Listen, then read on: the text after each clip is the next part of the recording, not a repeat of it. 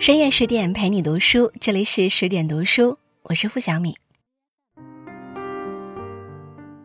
红楼一梦》看似是繁花似锦的花花世界，然而梦醒时分，曾经风光无限的大观园，短短一夜之间，就气象流转，荣华富贵不在。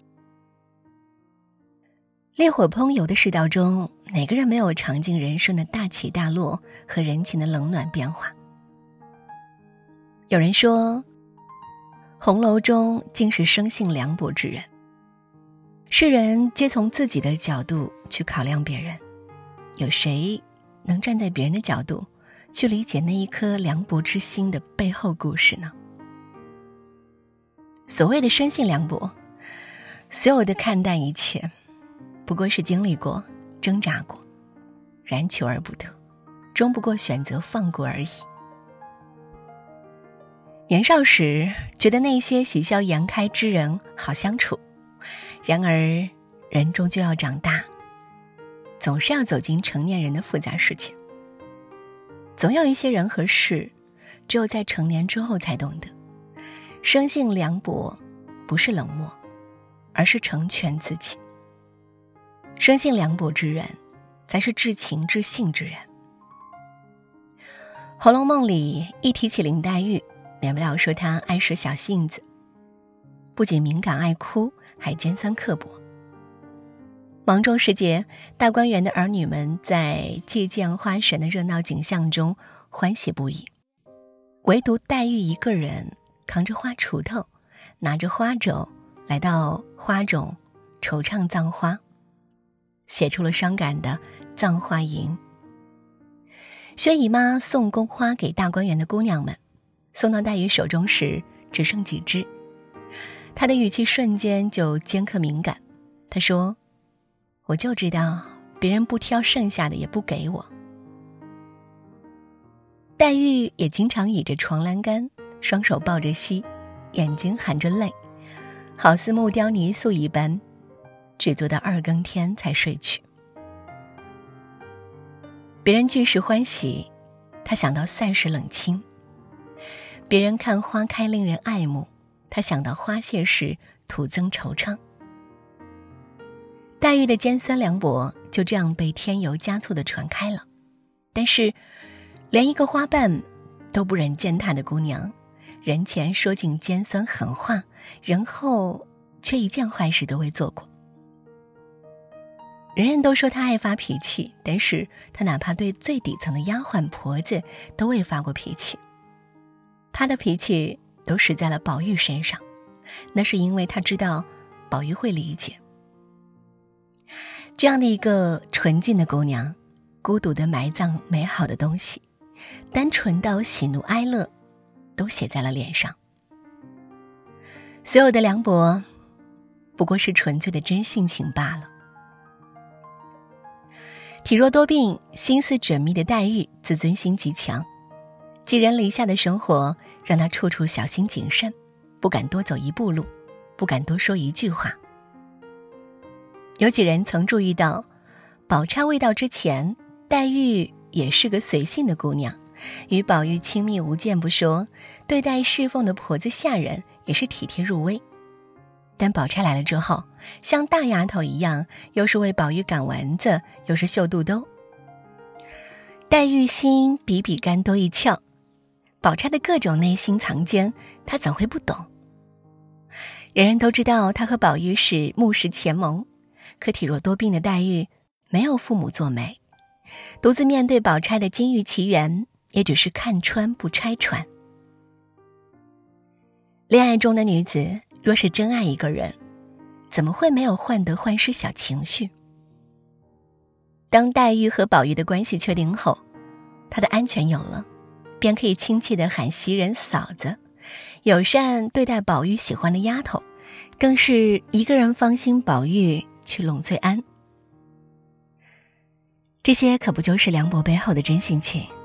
正是因为他的心很小，能够容纳的人不多。若是八面玲珑。那也不是至情之人。有人曾这样评价黛玉：我们偏爱黛玉，是怀念哪个棱角未损、还活在天真世界里年少的自己。小时候，我们开心了放肆的笑，伤心了就任性的哭。那时候的我们还不懂如何掩盖情绪，世界纯洁干净如蓝色的天空，哭着笑着就长大了，才开始知道这个世界除了黑和白之外，还有灰。于是。我们就凉薄把自己包裹，仿佛这样行走在人世间就不会受伤。或许每个人的内心都有一个黛玉，那里最干净的角落，埋葬着最美好的年少青春。柳湘莲在《红楼梦》中的笔墨并不多，却是《红楼梦》中最具侠士风范的男子。他多才多艺，吹笛弹筝无所不会。不追求仕途功利，而且嫉恶如仇，从不畏惧四大家族的势力。他虽然是一个难得的正面人物，却也是个冷面冷心的人。柳湘莲原是素性爽侠的世家子弟，但因父母早亡，家族没落，没有家庭的羁绊的他，便揣着鸳鸯剑行走江湖。因为生得美，柳湘莲常常被误认为是游灵之类。呆霸王薛蟠就因此对柳香莲起了邪念。面对权势之人，他毫不畏惧，把薛蟠骗到荒山野岭打了一顿。贾琏这样评价柳香莲：“你不知道刘二郎那样一个标致人，最是冷面冷心的，差不多的人他都无情无义。”然而，有谁看到柳湘莲怕薛蟠不习惯挨打，只使了三分力气？而且，薛蟠在贩运货物的时候遇到了抢劫的强盗，又是柳湘莲不计前嫌，不仅救了薛蟠的性命，还帮他夺回了货物。由此可见，柳湘莲是一个古道热肠之人。鲁迅曾这样说过：“一个家庭坠入困顿的路途中，大概可以看见世人的真面目。”柳湘莲是家道中落的人，她自然是看透了世态炎凉，才以冷面示人。然而冷面之下，却有一颗重情重义的心。朋友秦钟是一个无权无势的已故之人，平踪浪迹的柳湘莲全部的财产也不过几百钱，然而每年他都花几百钱雇两个人去收拾坟头。雨水较勤的年头。他更是要去多趟。若不是柳湘莲重情义，本来就不富裕，怎么会毫不吝惜为秦钟修坟？最值得一提的就是他对待爱情的态度。尤三姐喜欢柳湘莲，由于有贾琏出面保媒，柳湘莲只好拿出家传的鸳鸯剑作为定礼送给了尤三姐。后来，柳湘莲从宝玉那得知尤三姐曾在臭名昭著的宁国府混过一个月。便顿时起了悔婚之意。聪明的尤三姐得知柳湘莲嫌弃自己要退婚，便拿着鸳鸯剑自刎了，以死报此痴情。很多人觉得是柳湘莲退婚逼死了尤三姐，实际上是尤三姐的爱情梦碎现实而已。这本来与柳湘莲就无关。柳湘莲大可假慈悲一场，然后继续仗剑天涯，逍遥自在。然而，生性浪荡的柳湘莲经副官大哭，后悔不已。后来竟因为痴情眷恋，斩断了青丝，入了空门。一个如此珍爱他人性命的人，内心是怎样的温情？若不是珍重感情，如此生性洒脱之人，怎么会剃发出家？那看似冰冷的外表下，是一个火热的心。曾经看到过这样一个生性凉薄的解释：他们不喜欢勾心斗角、尔虞我诈，不喜欢虚伪敷衍，更不喜欢被算计。他们只想做个简单的人，但同时他们的善良也自带锋芒，绝不允许被欺负。凉薄的人其实一点都不冷漠，表面上他们好像冷冷的，其实他们的内心比任何人都柔软。他们比谁都薄情。却比谁都深情。《红楼梦》中人物成百上千，论起清高雅致来，妙玉自然是第一的。妙玉出生于苏州的一个官宦之家，这样家境优越的大小姐，自然是受人宠爱的。然而，妙玉的身体自小就不好，父母为了她，经常去求神拜佛。有高人指点，若想要妙玉健康成长，必须皈依佛门。然而没过多久，家道没落，父母也双亡了，妙玉只能带发修行，带着一个丫鬟和一个婆婆相依为命。本该是无忧无虑的天真岁月，妙玉却吃素斋，习经文，过得清心寡欲。即便如此，命运还是没有放过她。十七岁那一年，妙玉随师傅到京城，师傅圆寂后，妙玉便一个人在偌大的京城漂浮。后恰逢贾府准备贵妃省亲，妙玉便住进了冷翠庵，心中却积压着不可说的郁浊和苦闷。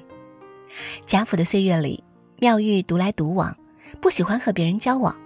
她用凉薄把自己一层层包裹起来，用孤傲代替了孤独。孤芳自赏的妙玉有着严重的洁癖，大观园里的人嫌她故作姿态，都不与其交往。如若妙玉如一般孩童在父母身边长大，或许这喉咙一梦中能多一个灵动清丽的女子。无奈。她身处俗世红尘，内心却向往庄子的境界，以廊外人自居，想和这污浊的俗世分得清清楚楚。所以他怕俗世中的刘姥姥污了冷翠庵的雅洁，连他用过的成教茶具都摔了。他的凉薄，不过是一种怕受伤的自我保护，坚硬的外壳下，却有着纯洁的心。生性凉薄之人，往往有着很强的自我原则。大观园破败后，妙玉寻得一妙语，落发成泥，淡然过完这一生。繁华人世间，每种生活方式都值得尊重。人生得意时，家中宾客熙熙攘攘，锦上添花虽好，却始终觉得那是人情世故的逼不得已。人生失意后，门庭冷落。别人避之不及时，才知那雪中送炭之人，竟是平时的凉薄之人。人这一生，未经历过一世的沉浮，怎么会懂得所有的凉薄都是不违背本心呢？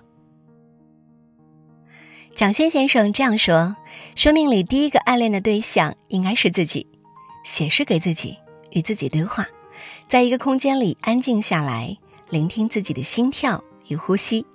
我相信，这个生命走出去不会黄沾，相反的，一个在外面如无头苍蝇乱闯的生命，最怕孤独。人这一生就是一场孤独的修行，其他人再怎么陪伴，也只是过客。只有在夜深人静时，能够坦然面对内心的自己，才算是真的活过。此生，做一个生性凉薄的人，足矣。